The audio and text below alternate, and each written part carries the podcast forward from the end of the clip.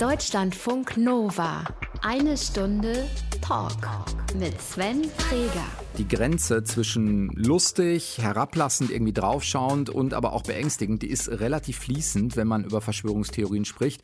Und eigentlich ist keiner dieser drei Haltungen, also weder ich finde es lustig, noch ich gucke herablassend drauf, noch ich finde es selbst beängstigend, vielleicht wirklich eine hilfreiche Haltung in Bezug darauf. Pia, lass uns mal so anfangen.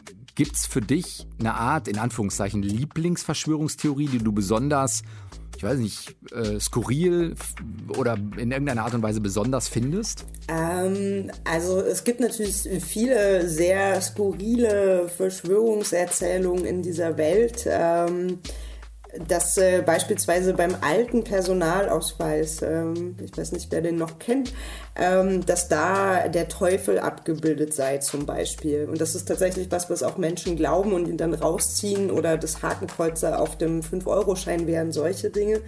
Aber das sind halt dann so extreme Ausgestalt oder Formen von Verschwörungsglauben. Und ich habe das Gefühl, dass das ein Problem ist, dass man ganz oft eben genau darauf fokussiert, also auf das Skurrile, das, äh, ähm, das, was irgendwie unterhaltsam ist und dabei aber oft vergisst, was es eigentlich so der Kern von diesem Glauben ist und wie gefährlich der auch tatsächlich ist. Pia Lamberti, du bist Psychologin, du hast jahrelang zu Verschwörungstheorien geforscht, mit Katharina Nokun jetzt ein Buch geschrieben, Fake Facts heißt das, wie Verschwörungstheorien unser Denken bestimmen. Wie diese Verschwörungserzählungen, hast du es gerade auch genannt, entstehen, wie wir damit umgehen und was wir vielleicht auch dagegen tun können, darüber sprechen wir diese Woche in eine Stunde Talk und ich freue mich, dass du da bist. Ich freue mich auch. Deutschlandfunk Nova. Pia Lamberti ist zu Gast, du bist Psychologin. Du hast dich lange jetzt auch in der Forschung mit Verschwörungstheorien oder Verschwörungserzählungen auseinandergesetzt. Bevor wir darüber sprechen, wie die entstehen, was für Zutaten die haben und wie man vielleicht auch dagegen arbeiten kann, wollen wir dich ein bisschen besser kennenlernen und du darfst, musst, sollst äh, durch unseren Spontanitätstest. Oh, oh. Ja, äh, absolut. Wir haben uns nämlich drei äh, Dinge für dich ausgedacht, fiktiv, von denen wir aber glauben, da ist irgendwas dabei, was hoffentlich was mit dir macht. Wir gucken mal. Hier steht, hier kommen drei Vorschläge für mögliche Aktivitäten für und mit Pia Lamberti. Die erste Möglichkeit, eine Nacht in der Negev-Wüste verbringen. Uh. Schon mal gemacht? Habe ich schon mal gemacht, ja. Ich habe sogar in der Wüste, in der Negev-Wüste gelebt. Wie gelebt? Das musst du erklären. ähm, genau, also ich äh, bin ja wie gesagt Wissenschaftlerin und äh, als Wissenschaftler äh, forscht man in der Regel an verschiedenen Universitäten und ich war für einen Forschungsaufenthalt in Israel und habe da ein Projekt gemacht ähm, und habe da in einem kleinen Dorf in der Negev-Wüste gelebt. Also wirklich 1000 Menschen haben da gelebt. Der nächste Bankautomat war 40 Kilometer entfernt. Wir hatten eine Hyäne, die da manchmal hingekommen ist. Ähm, also deswegen, ich habe viel Zeit in der Wüste verbracht. Was hast du da erforscht? Ähm, mit einem Professor von der Ben Gurion Universität in Beersheba ähm, haben wir uns angeguckt, wie der Glaube an Verschwörungen mit politischem Handeln zusammenhängt.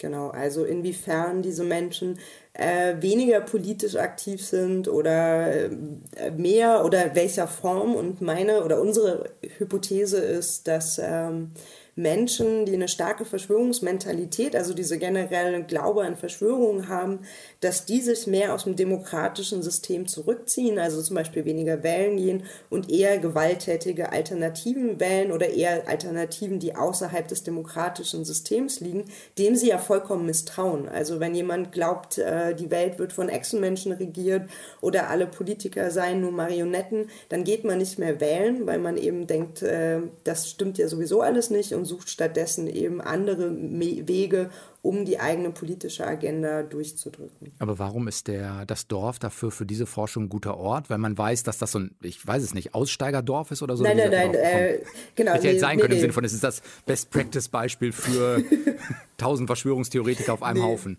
Nee, eigentlich nicht.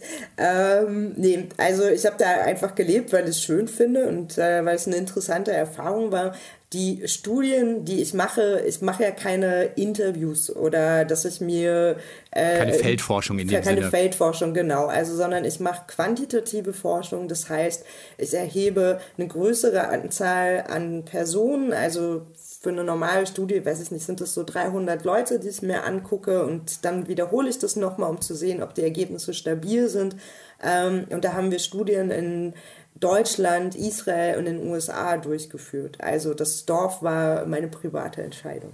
Zweite Möglichkeit, vegan kochen mit Attila Hildmann. vegan kochen ist okay, gerne. Ähm, ich glaube mit Attila Hildmann eher nicht. Hast du keine, also gibt es da auf deiner Seite eine Neugier, warum jemand sich so entwickelt in diese Richtung oder hast du die Mechanismen so gut verstanden, dass du eigentlich sagst, naja, das, das nutzt mir eigentlich nichts, das Gespräch oder ich bin auch nicht neugierig darauf oder so? Ähm, also natürlich interessieren mich Menschen. Ich bin ja auch nicht ohne Grund Psychologin geworden. Ähm, und äh, ich finde es auch spannend, mich mit Menschen auszutauschen, aber es gibt auch Grenzen und ich habe nicht das Gefühl, dass das ein gutes Gespräch werden würde, sondern das, äh, ja, da, ich glaube, das ist gerade auch irgendwie so aufgepusht und ich bin ja durchaus auch nicht unbedingt der, also sie sehen mich ja nicht als ihren Freunde an, sondern in dieser Szene bin ich ja durchaus auch ein Feindbild. Insofern bin ich mir nicht sicher, ob das so gut wäre. Dritte Möglichkeit, wir bleiben kulinarisch, Weinwanderung in und um Mainz. Es gibt in der Nähe von Mainz jedes Jahr, also ich vermute dieses Jahr nicht, ähm, ein Weinfestival. Ähm, da sind die ganzen umliegenden Dörfer, organisieren das und es gibt einen Umzug und äh, einige verkleiden sich, man steht da mit seinem Glas. Ähm. Das hört sich so an, als ob du schon mal da warst. Ich war schon mal da, ja. Und man kriegt dann freien Wein eingeschüttet und irgendwann kommen äh, die Bauersfrauen und bringen einen noch Brot, damit man da gut durchkommt. Super, kann ich sehr empfehlen. Du hast in äh, Mainz gelebt, zumindest an der Uni gearbeitet. Genau, ich äh, arbeite, also beziehungsweise forsche ich immer noch an der Universität Mainz. Ich äh, mache da gerade meinen Doktor und äh, bin hoffentlich bald fertig damit. Wenn du dich für eins jetzt gerade aus dem Bauch äh, von den dreien entscheiden dürftest, eine Nacht in der äh, Wüste, vegan kochen mit Attila Hildmann oder eine Weinwanderung? Auch wenn es gerade sehr heiß ist in der Wüste, glaube ich, würde ich das wählen. Ähm, Pia, kannst du mal schildern, wenn wir über Verschwörungstheorien oder Verschwörungserzählungen reden, was für Alarmglocken bei mir angehen, wenn jemand mir eine Verschwörungserzählung erzählt? Also prinzipiell ist es so, dass ich denke, jeder hat schon mal an irgendeine Verschwörungserzählung geglaubt. Das ist ja auch nicht automatisch falsch. Also ähm, wenn man mal an Dinge glaubt, die nicht stimmen, das ist jetzt auch noch nicht dramatisch. Ähm, was ich problematisch finde und äh, gefährlich ist eben, wenn es zur Ideologie wird. Also wenn Menschen wirklich ähm, überall nur noch Verschwörungen wittern und äh, denken, dass alle die, die sie als mächtig wahrnehmen, ihre Feinde sind und die Welt äh, zerstören wollen oder die Gesellschaft. Also das ist tatsächlich ein Problem. Ähm, und da denke ich, sollte man vorsichtig sein. Also wenn man wirklich, wenn diese Menschen wirklich behaupten, dass sie systematisch belogen werden und niemandem mehr vertrauen, sich immer mehr auch zurückziehen, ähm, da können ja wirklich Partnerschaften und Familien dran zerbrechen. Gibt es die oder ist diese Grenze zur Ideologie aus deiner Sicht dann überschritten, wenn es eine Art ich weiß es nicht, bestimmendes Denken wird? Oder wie würdest du diese Abgrenzung machen zwischen, naja, man kann auch mal an was glauben und dann merkt man auch, stimmt vielleicht nicht oder vielleicht ist es auch nicht ganz so schlimm, wenn man mal an sowas glaubt, aber wie, wo ist diese Grenzübertretung? Wo findet die statt oder woran macht man die fest? Wir arbeiten in der Psychologie ein bisschen anders. Ich glaube, in der Soziologie oder Politikwissenschaft würde man jetzt eher nach verschiedenen Typen gucken und sagen, das und das ist die Grenze. Ähm, was ich mir anschaue, ist die Verschwörungsmentalität, also das generalisierte Misstrauen gegenüber den da oben. Und äh, Menschen bewegen sich auf dieser Skala irgendwo und die meisten sind in der Mitte. Also das sind dann die, die sagen würden, man kann jetzt Geheimdiensten nicht per se misst oder vertrauen, man muss da schon manchmal kritisch sein, aber die nicht denken, da ist immer ein Problem ähm, Menschen mit ganz niedrigen Werten, die sind jetzt auch nicht die rationalen, sondern das sind die, die sagen würden eben, ja, alles, was die Regierung macht, finde ich super, da stehe ich immer hinter. Also das ist ja auch nicht unbedingt der Motor für kritisches Denken.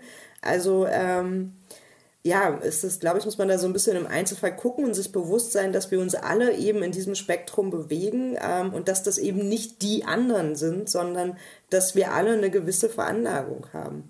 Ist das, äh, weiß nicht, weil du vorhin gesagt hast, quantitativ äh, machst du die äh, Forschung auch.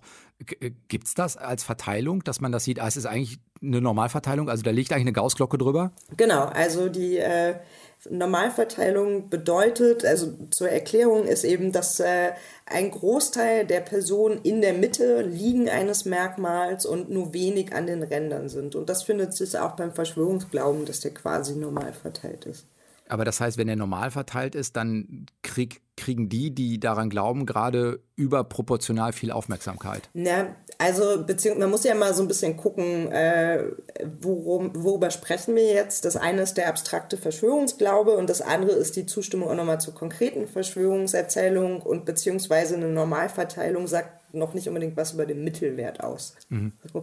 also genau, das kann sich auch noch so ein bisschen verschieben. Es ist, äh, um mal jetzt so ein paar Zahlen zu haben, 19, 2019 ähm, hat die Friedrich-Ebert-Stiftung eine Studie durchgeführt, die sogenannte Mitte-Studie. Und da war es so, dass ein Drittel der Bevölkerung gesagt haben, dass ja Politiker eigentlich nur Marionetten von dahinterliegenden Mächten wären. Knapp 20 Prozent glauben an eine Impfverschwörung. Das heißt, das ist nicht die Mehrheit. Aber ich finde schon, wenn man sich überlegt, wie viele Menschen das ja dann doch sind in Deutschland, dass man hier vorsichtig sein muss, dass das durchaus einen Effekt haben kann. Was sind so momentan die, ja, die Verschwörungserzählungen, die gerade besonders populär sind? Also ist es ähm, der Impfglaube, ist es die Politiker-Marionettennummer oder welche würdest du da am ehesten gerade vorne sehen? Mm, also es gibt verschiedene Stränge. Ähm, ich würde sagen, es gibt auf jeden Fall den Strang, ähm, dass es Corona nicht gibt. Das ist aber noch keine Verschwörungserzählung. Also beziehungsweise, dass man sagt, das ist alles übertrieben. Die Verschwörungserzählung ist es dann, wenn man sagt, ähm, Corona, das mit der Corona-Pandemie wird übertrieben, um das Bargeld abzuschaffen. Also es braucht immer eine negative Intention. Ähm, und da gibt es gerade Studien, die zeigen, das sind 17 Prozent in Deutschland, die daran glauben. Wie gesagt, das ist nicht die Mehrheit, aber ich finde es auch nicht zu vernachlässigen. Ähm, ein anderer Strang ist, dass man glaubt, das ist eine, im Labor gemacht worden als Biowaffe. Ähm, das sind dann so Aussagen, die abgefragt werden, dass äh, ja, Corona absichtlich hergestellt wurde, um die Bevölkerung zu reduzieren. Das sind auch 17 Prozent, die daran glauben. Und vielleicht nochmal ganz spannend ist, es gibt eine Überlappung von 9 Prozent, die an beides glauben. Also die sowohl denken, das ist ja alles übertrieben und gibt es gar nicht, ähm, und es ist eine Biowaffe und das ist tatsächlich ein stabiler Befund aus der Forschung des Menschen an Verschwörungserzählungen glauben, die sich logisch ausschließen. Aber äh, woher kommt das? Weil keine Ahnung, isoliert daran geglaubt wird oder weil das Misstrauen insgesamt so groß ist, dass man diese logische Lücke für sich gar nicht mehr bemerkt oder die ausblendet? Das muss ja für mich selbst eine innere Logik ergeben. Genau, die tut es auch. Also es war tatsächlich so, am Anfang 2012 wurde dieser Befund das erste Mal ähm, publiziert und wie gesagt, man findet den stabil. Ähm, und da ging man davon aus, das ist so ein Beleg für Irrationalität. So ist tatsächlich auch die Forschung am Anfang vorgegangen. Man ging davon aus, dass es um Irrationalität geht und man hatte sich dann Intelligenz angeschaut oder kognitive Faktoren. Ähm, mittlerweile interpretieren wir das aber anders und haben eine andere Perspektive gewonnen auf das ganze Phänomen und sagen, es ist eher so, dass diese Menschen glauben, es, ich vertraue euch nicht, die mir erzählt, Corona ist da, also ne, dem Robert Koch Institut, der Bundesregierung, den Medien. Ähm, und es muss anders sein. Ich weiß vielleicht nicht unbedingt wie genau, ich weiß nur, es muss anders sein. Gibt es sowas wie Typologien? Also, dass man so sagt, naja, das sind jetzt die gerade, die vielleicht in den vergangenen Jahren an Verschwörungserzählungen auch stabil sind.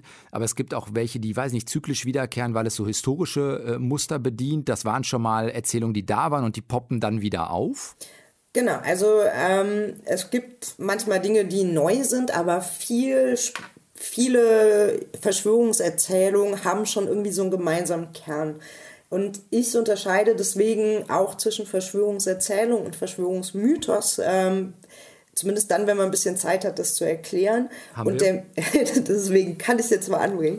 ähm, genau, und der Mythos ist dieses abstrakte, übergeordnete ähm, Narrativ, zum Beispiel jetzt der Mythos der jüdischen Weltverschwörung. So, und das schlägt sich wieder in konkreten Verschwörungserzählungen nieder, die sich auch anpassen können an gesellschaftliche Veränderung. Also, ne, Mythos der jüdischen Weltverschwörung, die Verschwörungserzählung über Illuminaten, Bilderberger, ähm, Rothschild oder jetzt in den letzten Jahren vermehrt Soros. Ähm, Hilf mir kurz.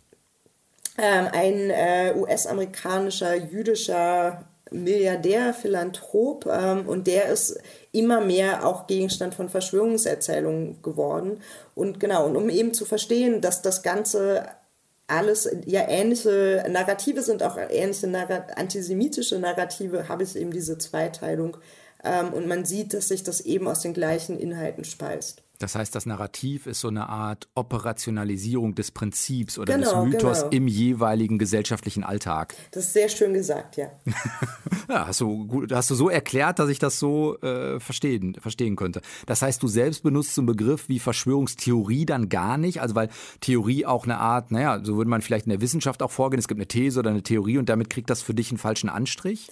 Genau, also äh, ich habe ihn natürlich auch selber länger benutzt und es gab aber in den letzten Jahren eine Diskussion darüber, die ich auch wichtig finde. Ähm, und der Theoriebegriff, zum einen geht's, es geht ja nicht um Fakten. Es geht ja nicht darum, dass diese Menschen auch nicht in der Lage wären, Fakten zu verstehen, sondern es geht um Erzählungen, die in der Gesellschaft aufploppen. Und eben nicht um eine Theorie, die ich widerlegen kann oder belegen kann und die irgendwie an der Wirklichkeit geprüft wird.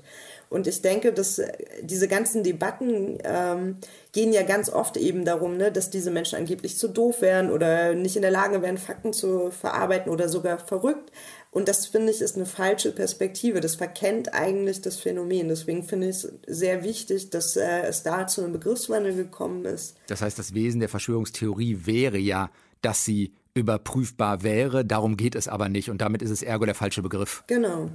Du hast vorhin ein paar Zahlen schon genannt. Kann man was sagen, auch um mal zu schauen, um wen handelt es sich das eigentlich auf der Rezipientenseite? Wer glaubt, also wer sind die Prozente, die diese Narration oder sind ja eher Narrative als Narration, diese Narrative glaubt?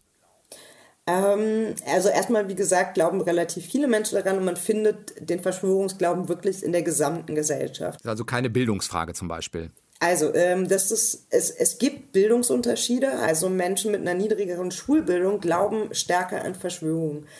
Ähm, jetzt ist natürlich, ne, man hat diesen Unterschied, dann ist aber eigentlich die spannende Frage, warum ist es so? Ähm, und es gibt einen Forscher aus den Niederlanden, der hat sich das mal genauer angeschaut und man sieht, dass Intelligenz spielt hier eigentlich keine Rolle. Ähm, was relevant ist, ist, dass Menschen, die eine niedrigere Schulbildung haben, auch sich eher von der Gesellschaft abgehängt fühlen, also Stichwort Kontrollverlust, das Gefühl haben, machtloser zu sein und dann eher ähm, ja, diese Gefühle auf einen Verschwörer projizieren. Das heißt, in dem Moment, wo ich sowas wie, was wäre ein Begriff, Selbstwirksamkeit nicht mehr spüre, genau. werde, ich, werde ich dafür anfälliger. Genau, das ist so ein, ein Erklärungsansatz, warum Menschen an Verschwörungen glauben. Ähm, dann, ich beziehe mich bei meinen äh, ja, Beschreibungen gerade auf die Daten von der Friedrich-Ebert-Stiftung von 2019, war es so, dass Männer mehr an Verschwörungen geglaubt haben als Frauen. Migrationshintergrund hat keine Rolle gespielt. Ost-West-Unterschiede gab es lange, die sind mittlerweile aber nicht mehr da. Der Osten hat sich an den Westen angeglichen. Nach oben oder nach unten? Nach unten. Mhm. Also im Osten ist es tatsächlich weniger geworden. Das sind so die relevanten Faktoren, würde ich sagen. Ähm, aber wie gesagt, man darf eben nicht den Fehler machen, das jetzt nur in einer Gruppe zu suchen. Also es ist zum Beispiel so, der Glaube an Verschwörungen ist stärker verbreitet bei Menschen, ähm, die sich als politisch rechts verorten oder selber oder rechtspopulistische, rechtsextreme Parteien wählen. Das ist ein Befund, den findet man in vielen Ländern auf der Welt. Ähm, aber das ist nicht so, als ob das nur ein Phänomen der extremen Rechten oder des Rechtspopulismus wäre. Und ich denke, das ist auch eben eine der Gefahren des Verschwörungsglauben, dass der als, äh, ja, teilweise ja auch als Kritik getarnt in verschiedenen Spektren auftaucht und dann auf einmal so zu einer ideologischen Klammer wird, die verschiedene Gruppen miteinander verbindet. Hm, wo dann vielleicht auch eine Erklärung ist, warum auf einmal verschiedene Gruppen bei Demonstrationen zusammen auftreten. Genau, also und das ist ja auch kein neues Phänomen. Also gerade im Bereich Impfen hatten wir das schon weitaus vor Corona, ähm, dass da sehr unterschiedliche Menschen zusammengekommen sind. Also eher linksalternativ, Menschen, die sich eher in der bürgerlichen Mitte sehen, aber es gab immer auch rechtsextreme Bezüge. Und ähm, genau, das ist so ein Potenzial, dass man sich im Feindbild vereinzieht. Pia, kannst du mal schildern, was so eine Dynamik ist? Also wie wird ein Narrativ zur Verschwörungstheorie? Wie, wie gewinnt das so eine Dynamik? Das ist tatsächlich ein Thema, das ist noch gar nicht so gut erforscht, wie eigentlich Verschwörungserzählungen ähm, ja, entstehen. Also man sieht es teilweise, wenn es große gesellschaftliche Ereignisse gibt, ähm, sei es Terroranschläge oder auch der Brand äh, von Notre Dame. Ähm, dass wirklich, bevor es irgendeine offizielle Version oder, oder äh, ein offizielles Statement gibt, schon Menschen da sind, die dann behaupten, sie wüssten eigentlich, was passiert ist. Ähm, das sind wirklich innerhalb von Sekunden passiert. Das, wie genau aber diese Struktur abläuft, ähm, da äh, sind die, ist die Forschung tatsächlich noch relativ am Anfang. Mhm. Ich äh, denke, viel läuft über vielleicht Suggestion, Suggestivfragen, dass man das einfach erstmal in Zweifel zieht und dieser, dieser Zweifel, der gesät wird, kann dann ja wachsen und weiter ausgebaut werden. Also das finde ich ganz spannend. Gleichzeitig verbunden vielleicht auch mit einem Framing, wenn es schnell geht. Also wenn ich ein Framing erstmal reinwerfe, ist das ja erstmal in der Welt. Genau, und das ist eben das Problem. Also bei QAnon zum Beispiel, das ist, ähm, kommt aus den USA. Ähm, gibt es da ja schon länger und ist dann in Deutschland durch Xavier Nadu jetzt auch bekannter geworden und größer geworden.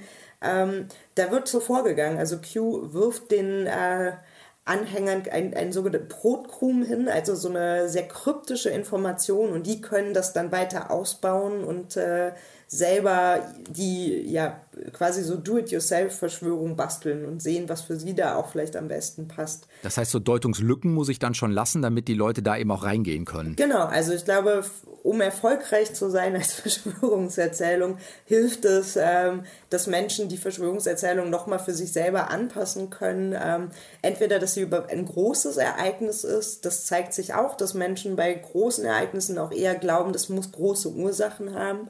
Oder eben auch, dass das was aus dem Alltag ist. Also wir haben in einer Studie uns zum Beispiel Rauch, die Rauchmelderverschwörung ausgedacht. Ähm, und das ist ein Gegenstand, der im Alltag da ist, bei dem viele auch nicht wissen, wie funktioniert der eigentlich. Ne? Bei technischen Geräten ist das ja häufig so, man könnte da theoretisch noch äh, eine Kamera einbauen oder mit Schallwellen arbeiten oder was weiß ich. Ähm, es gibt Gesetze dazu, also sowas eignet sich auch sehr gut. Das heißt, die Verschwörungserzählung hier war, dass in den Rauchmeldern Überwachungsdinge installiert sind? Nee, ähm, wir hatten die, das war eine Studie, da ging es darum, ähm, zu zeigen oder zu untersuchen, dass äh, insbesondere Menschen mit einem starken Bedürfnis nach Einzigartigkeit auch stärker an Verschwörungen glauben. Ähm, und wir hatten dann den Versuchspersonen erzählt, dass es äh, einen pensionierten Ingenieur gäbe, der äh, meinte, dass Rauchmelder Ultraschallwellen aussenden würden, die die Menschen krank machen und dass es deswegen nur diese Gesetze geben würde, um die Bevölkerung zu steuern. Ähm, wir haben dann in dieser Studie, die haben wir mit US-amerikanischen Probanden gemacht, ähm, in der, der einen Gruppe haben wir gesagt, eine Mehrheit der Deutschen glaubt daran, und der anderen Gruppe haben wir gesagt, eine Minderheit der Deutschen glaubt daran. Ähm, und normalerweise ist es so, also diese Verschwörungserzählung gab es zu dem Zeitpunkt noch nicht. Ähm, und dann neigen Menschen eher dazu, der Mehrheit zu folgen. Also wenn man nicht weiß, was gerade passiert, ist die Mehrheit für viele dann doch irgendwie so ein ähm, Hinweis, okay, wahrscheinlich stimmt das oder da ist was dran. Für Menschen mit einer starken Verschwörungsmentalität dreht sich das aber um. Das heißt, für die ist, ist die Mehrheit ist ja eher suspekt. Genau, und die Minderheit glaubwürdiger. Also der, dem Professor Wortack wird dann eher geglaubt als dem Herrn Drosten, weil er eine Minderheitenmeinung repräsentiert. Und das zeigt auch, wie schwierig tatsächlich ja, Diskussionen sind oder der Verweis auf äh, einen wissenschaftlichen Konsens, weil eben der Glaube an Verschwörung diese Identitätsfunktion ja eben auch erfüllen kann. Das heißt, es kommen auch so Faktoren hinzu, wie auf der einen Seite wenn ich der Minderheit anhänge, habe ich ja manchmal auch so ein, korrigiere mich, wenn das falsch wird, so ein Erhabengefühl. Also ich verstehe was, was die Mehrheit nicht versteht. Genau. Und dadurch mache ich ja für mich auch so eine Art ja, Selbstbestätigung. Also ich erfahre wieder Wirksamkeit, weil ich habe es ja verstanden. Ich ja, ohne ist jetzt ein schwieriges Wort, aber ich mache es mir zu eigen und dadurch spüre ich wieder ein bisschen mehr Einflussmöglichkeit, zumindest subjektiv. Genau, also ähm, diese ja, selbstgewählte Minderheitenposition äh, gibt einem das Gefühl, man verfügt über so eine Art Geheimwissen. Äh, man ist die Person, die wirklich alles durchblickt hat, die Wahrheit kennt, die eine. Ähm, und die anderen, und das ist ja auch eine Funktion von Verschwörungserzählungen, werden dann abgewertet als schlafscharf, ist so ein Begriff, der da oft fällt. Ähm, man konnte Attila Hildmann letztens auch Blöken hören, das ist eben genau ja, eine, eine Referenz, drauf. Mhm. Genau, auf diesen Schlafscharf-Begriff. Ähm, oder eben gleich als Teil der Verschwörung markiert. Aber eine kritische Auseinandersetzung, demokratischer Diskurs ist da halt ja auch schon nicht mehr möglich. Das heißt, wenn du mal so eine Checkliste machen müsstest von eine Verschwörungserzählung hat immer folgende vier Merkmale oder so. Kann man das machen? Also es ist sowas wie, weiß nicht, Minderheitenmeinung, Skepsis gegenüber Wissenschaft oder ich weiß es nicht. Kann man das machen? Also das eine, dieses äh, ist halt, was muss eine Verschwörungserzählung beinhalten, damit wir sie so definieren. Also das ist sowas wie, äh, es muss eine mächtige Gruppe sein oder eine als mächtig wahrgenommene Gruppe. Ähm, äh, sonst, also wenn man, sonst könnte man sagen, äh, wenn das Nachbarskind kann, überlegt sich, äh, weiß ich nicht, Chemtrails zu äh, zu nutzen, aber der hat ja nicht die Macht, das zu tun, da ist das ja egal. Mhm. So, ne? Es muss eine negative Intention sein, sonst ist auf einmal eine, jede Geburtstagsüberraschungsparty eine Verschwörungserzählung. Ähm, Genau, es muss mit dem, die negative Intention, die Gesellschaft zu zerstören. Also das würde ich sagen, sind die Faktoren. Und das andere sind die psychologischen Erklärungen. Eben ne, in der Situation des Kontrollverlustes hilft die Verschwörungserzählung, die Welt zu strukturieren. Ähm, man steht schon, ähm, sieht sich zumindest als Minderheit. Ich würde nur hier vorsichtig sein zu sagen, das ist immer eine Minderheitenmeinung, weil es ja durchaus Zeiten und Gesellschaften gibt und gab, ähm, in denen die Verschwörung eigentlich die Mehrheit sogar darstellt, die Verschwörungsglauben mhm. die Mehrheit darstellt. Also antisemitische Verschwörungserzählungen sind zum Beispiel in gewissen Gesellschaften beziehungsweise waren und sind in gewissen Gesellschaften und Zeiten ja durchaus verbreitet und auf einmal eine Mehrheitsmeinung. Gibt es aus der Forschung oder aus deiner Perspektive Interessenslagen hinter diesen Verschwörungserzählungen? Wir haben jetzt viel darüber gesprochen im Sinne von, wie entstehen die und wie kriegen die auch eine Dynamik. Aber gibt es noch Menschen dahinter, die sagen, na, auch da, ich habe eigentlich ein Interesse daran, weiß nicht, ein politisches System ein bisschen auch zu destabilisieren, weil damit eine Machtlücke sich auftut oder so. Also kann man dazu was sagen? Genau, also es gibt unterschiedliche ja, Gruppen von Menschen, die die verbreiten. Das kann sein, weil sie selber daran glauben und ihre Version der Wahrheit in die Welt bringen wollen. Ähm, manchmal sind es auch wirklich ganz stumpf finanzielle Interessen. Man kann mit Verschwörungserzählungen durchaus Geld machen. Ähm, indem man behauptet, mit diesem Orgonstrahler werden dann Chemtrails äh, zerstört, also diese Kondensstreifen mhm. in der Luft. Ähm, oder es gab jetzt zu Corona auch so Aufrufe, Bleiche zu trinken. Da kann man solche Sachen verkaufen. Also es wird tatsächlich auch teilweise Geld damit gemacht oder diese ganze Prepper-Szene, also ne, dass sich Leute eindecken mit allem Möglichen für eine mögliche Apokalypse. Und, und das ist eine wichtige Funktion, ähm, ist es auch ein Tool zur politischen Radikalisierung und äh, auch zur Destabilisierung von Gesellschaften, natürlich. Also man kann über Verschwörungserzählungen auch Feindbilder zementieren, das ist auch immer mal wieder passiert. Weiß ich nicht, in der DDR gab es die Kartoffelkäferverschwörung. Da wurde dann behauptet von offiziellen Seiten, dass die USA Kartoffelkäfer ähm, gebracht hätten oder gestreut hätten, um die Farmer in der DDR ja, zu zerstören, ne? so als Angriff. Das war natürlich Quatsch. Das hatte, es gab keine Borkenkäfer, die jetzt äh, ausgesetzt wurden. Aber sowas wird dann eben genutzt, um Feindbild zu zementieren. Wenn man einmal sagen müsste, der eigene Bullshit-Detektor müsste bei folgenden äh, Mechanismen anspringen. Also, woran erkenne ich die Verschwörungserzählung? An so eine Haltung wie wir gegen die da oben, an so einer absoluten Deutungshoheit, also an keiner Differenzierung, sind das so die Merkmale, wo ich sagen müsste, oh, da, da muss ich wachsam werden oder da müsste ich anfangen zu überprüfen? Ähm, genau, also ich finde es ja bei solchen Dingen äh, insgesamt immer ganz gut, wenn man bei sich selber anfängt ähm, mhm. und sich selber reflektiert, wo habe ich vielleicht auch Feindbilder oder wo argumentiere ich sehr ähm, personalisiert, was macht Armut mit Menschen, was macht Reichtum mit Menschen, was sind die Strukturen. Das finde ich ist eine, ne, das ist eine legitime Auseinandersetzung. Oder man fängt an, alles nur noch auf Bill Gates zu schieben und den als den Teufel zu sehen.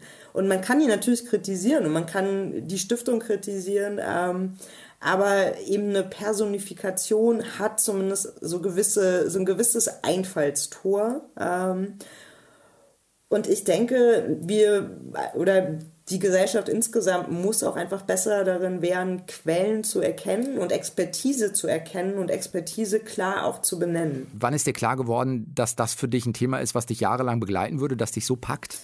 Ähm, oh Gott, das ist mittlerweile, ich glaube, acht, neun Jahre her. Ähm, das, ich habe mich viel eben mit Ideologien auseinandergesetzt. Das war für mich ein spannendes Thema, also ne, woher gewisse Dinge kommen. Und mir ist dabei immer wieder aufgefallen, dass Verschwörungsglauben so, so, so ein Bindeglied ist. Also, weiß ich nicht, man hat den Bioladen, in den Leute gehen vielleicht eher aus so einem linksalternativen Spektrum. Ähm, da liegen dann esoterische Zeitungen mit Beilagen vom Kopfverlag. Und dass das ein Thema ist, was noch nicht so erforscht ist und was eigentlich wichtig zu verstehen oder wo, wo ein Verständnis unglaublich wichtig ist. Ähm, genau, und dann habe ich damit angefangen und äh, es wird ja jetzt auch mehr diskutiert, aber als ich damit angefangen habe, war das ja tatsächlich eher so, dass äh, das noch mehr belächelt wurde. Man musste sich viel mehr auch rechtfertigen, ähm, wenn man Artikel veröffentlicht hat dazu, dass das relevant ist, dass das jetzt nicht nur ein Nischenthema ist. Ähm, und ich hatte das ganz oft, dass bei Vorträgen Leute vorher gesagt haben, ach, das ist ja so lustig und dann danach festgestellt haben, oh, ist das ja irgendwie doch nicht. Hm, tragisch komisch, eher. Ja. Gibt es sowas für dich, jetzt bist du in den letzten Wochen und Monaten äh, relativ stark in der äh, Öffentlichkeit, einfach auch als jemand, der jetzt wissenschaftliche Erkenntnisse kommuniziert. Du hast bei, bei Social Media, bei Twitter auch äh, öffentlich gemacht, dass du Morddrohungen erhältst. Das heißt, diese Konsequenzen findest du gerade oder bekommst du schon relativ direkt zu spüren? Ja, also ich äh, bekomme eigentlich täglich Hassnachrichten äh, in unterschiedlichen Abstufungen auf allen möglichen Kanälen. Ähm, ich habe das aber weniger öffentlich gemacht, um auf meine Person aufmerksam zu machen, sondern um auch nochmal zu sensibilisieren, was das heißt, als Wissenschaftler oder Wissenschaftlerin in der Öffentlichkeit zu stehen ähm, das kennen Menschen, die politisch aktiv sind, ja auch schon lange, dass sie für eben diese ihre Meinung und äh, ihre Arbeit angefeindet werden, aber dass schon die Kommunikation von wissenschaftlichen Erkenntnissen dazu führt, dass man ja sogar mit dem Tode bedroht wird, finde ich schon auch ein, ja, eine erschreckende Entwicklung. Ähm, und hier denke ich, ist es schon wichtig, dass man da schaut, wie kann man Wissenschaftler unterstützen. Also gerade wenn man ja auch so gewisse Themen besetzt, also ähm, weiß ich nicht, wenn man zum Bereich Gender Studies forscht, da wird so harsch reagiert. Mhm. Ähm, oder eben, wenn man auch noch zusätzlich äh, Minorität ist äh, oder weiblich ist, dann sind das ja auch nochmal andere Angriffe, die da kommen. Und hier finde ich schon, dass die Universitäten und die Forschungsgemeinschaften in der Verantwortung sind, zu sehen, wie sie damit umgehen, dass nicht am Ende es so ist, dass sich Wissenschaftler nicht mehr trauen zu sagen, was die Ergebnisse ihrer Arbeit sind. Das ist ja eigentlich extrem wichtig. Wie gehst du für dich äh, damit um, dass du trotzdem es hinkriegst, also ja, die Kommunikation auch weiter zu betreiben und trotzdem ja, dass es dir gut dabei geht? Ähm, ich muss sagen, ich bin da ja auch irgendwo reingewachsen, äh, traurigerweise. Also es war schon ganz schnell, dass ich, ähm, ich glaube, nach zwei, drei Interviews vor Jahren schon erste, nicht nur Hassnachrichten gekriegt habe, sondern einfach auch diese Szene auf mich aufmerksam geworden ist. Ähm, und da ist es eben, wie gesagt, wichtig, sich abzugrenzen. Also, dass ich jetzt nicht alle Social-Media-Kommentare lese. Ähm, oder mir jetzt nicht alle Videos, die es über mich gibt, angucke, wenn ich da gerade das Gefühl habe, ich habe nicht den Nerv zu, aber mir auch immer wieder zu sagen, dass das wichtig ist und dass ich mich davon eben nicht ja, einschüchtern lasse und dass das nichts daran ändert, wie ich diese Ergebnisse kommuniziere und dass ich dazu stehe. Kannst du zum Schluss, weiß ich nicht, wenn es sowas gibt, zwei, drei äh, Hinweise, Ansätze schildern, wie man damit umgeht, wenn man merkt, dass es im eigenen Umfeld zu Verschwörungserzählungen kommt. Also der Klassiker, ne? egal ob jetzt Familie oder Freunde, aber auf einmal poppt das auf, vielleicht auch bei Menschen, bei denen ich gar nicht damit gerechnet habe. Ähm, genau, also im eigenen Umfeld hat man nochmal eine andere Handlungsmöglichkeit, als wenn wir das Ganze jetzt gesellschaftlich debattieren oder eben im Kontext von Social Media. Im eigenen Umfeld, denke ich, kann man sich überlegen oder kann man versuchen zu verstehen, welche Funktion der Verschwörungsglaube auch für die Person hat. Also Ähm, teilweise zeigt sich schon auch, dass Menschen in Lebenskrisen stärker an Verschwörungen glauben. Also sowas wie, dass ich nicht, ähm, eine Erkrankung, die Partnerschaft geht zu Ende, man verliert seinen Job, dass in so einer Situation Menschen stärker daran glauben. Und dass man versucht, das zu verstehen und da anzusetzen ich würde davon abraten, dass man zu sehr diskutiert und sich im Klein-Klein verheddert, weil das eben, das funktioniert nicht. Also man stimmt die Person dadurch nicht um. Es ist eher so, dass man entweder selber irgendwann ziemlich schnell an seine Grenzen kommt, ähm, weil, also ich weiß nicht, ich bin keine Expertin, wann Stahl schmilzt im Kontext von 9-11 zum Beispiel. Ähm, ich könnte über diese Ebene gar nicht äh, diskutieren.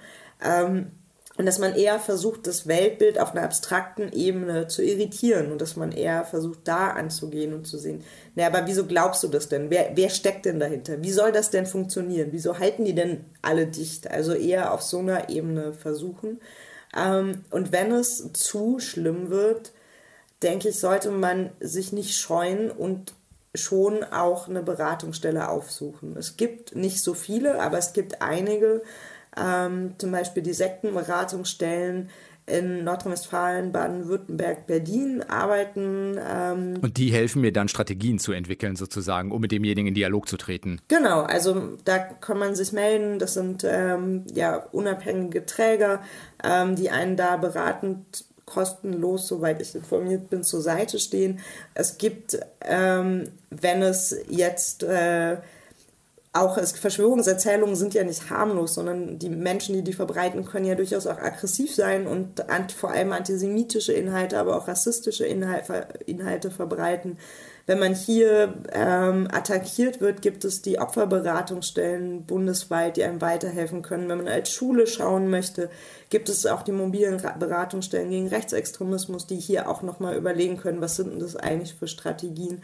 Also es gibt schon ein paar Anlaufstellen, bei denen man schauen kann, wie gehe ich eigentlich damit um. Und gesellschaftlich? Also ich denke immer, naja, es muss doch auch, auch vielleicht wir Medien so eine Verantwortung zu ja, keine Ahnung, wieder einen Dialog finden, damit man sich darüber austauschen kann. Wobei ich auch immer glaube, dass der Dialog ja nur Sinn macht, wenn zumindest von allen Seiten auch ein Stück echte Gesprächsbereitschaft mit an den Tisch gebracht wird, sonst brauche ich den Dialog nicht führen. Ja, also ich äh, denke, dass eine klare Positionierung tatsächlich sinnvoller ist. Ich bin natürlich auch keine Journalistin oder Medienexpertin. Ich würde nur immer davor warnen, ähm, diesen also es gibt ja diese ganzen ne, Lügenpressen, Vorwürfe und ich glaube, das macht auch was mit Journalisten, dass sie sich selber stärker hinterfragen. Ähm, aber man muss sich bewusst machen, dass in dieser Szene es ein sehr ambivalentes Verhältnis zu Medien gibt. Medien werden herangezogen, wenn es passt, wenn es die eigene Meinung unterstützt. Medien werden verteufelt in dem Moment, ähm, wo sie eben ihnen widersprechen. Und ich glaube, dass diesen, diesen Trick quasi muss man sich bewusst machen, dass man den sich nicht zu eigen macht. Ich finde trotzdem, sollte man sich schon überlegen, ah, wie spricht man über das Thema? Also wenn man immer nur die extremen Beispiele bringt, die jetzt irgendwie unterhaltsam sind, dann ja, geht reproduziert es man ja auch Narrative. Genau, man reproduziert Narrative, man sät Zweifel und es geht auch am Kern vorbei. Ich würde mir insgesamt wünschen, dass ähm, eine Berichterstattung nicht nur anlassgebunden ist. Das hat auch was natürlich damit zu tun, wie Medien funktionieren. Und ich denke, durch äh, die Abhängigkeit von Klicks ist es nicht besser geworden. Aber also, ne, dass dieses Thema oder aber auch andere Themen nicht nur diskutiert werden, wenn es gerade ähm, sehr relevant ist, sondern dass man auch mehr Zeit hat für eine strukturelle Analyse, für Hintergründe, für Einordnung. Ich glaube, das ist wichtig, dass man aber auch ähm, eben nicht die gleichen Mechanismen bedient, also jetzt nur über skandalisierende Suggestivfragen arbeitet, das äh, ein anderes Ding, das mich teilweise tatsächlich stört, ist, dass die Expertise von Leuten, die eingeladen werden, nicht wirklich klar gemacht ist. Also wie gesagt, äh, ich spreche zu einem Thema. So, ne, wenn das Thema, wenn das Thema keinen interessiert, spreche, spreche ich auch quasi nicht. Ähm, und dass das äh, ist ja was anderes, als wenn man auf einmal meint, man könnte irgendwie zu allen Dingen was sagen, aber eigentlich hat man gar keinen Hintergrund. Und ich glaube, hier eine Transparenz zu schaffen, würde schon mal helfen. Genau, also das sind so verschiedene Dinge. Pia Lamberti, wir haben dich äh, eingeladen, weil du unter anderem mit Katharina Nokun das Buch Fake Facts geschrieben hast, Untertitel wie Verschwörungstheorien unser Denken bestimmen und weil du jahrelang unter anderem an der Uni in Mainz über Verschwörungserzählungen geforscht hast. Vielen Dank für das Gespräch. Sehr gerne. Danke für die Einladung. Sehr gerne. Ihr könnt das Ganze immer nachhören, entweder bei uns auf der Homepage deutschlandfunknova.de oder im Podcast, wo ihr euch den Podcast auch immer herholt und runterladet. Und ich bin Sven Preger und nächste Woche wieder da. Macht's gut. Ciao. Deutschlandfunk Nova. Eine Stunde Talk. Jeden Mittwoch um 20 Uhr. Mehr auf deutschlandfunknova.de.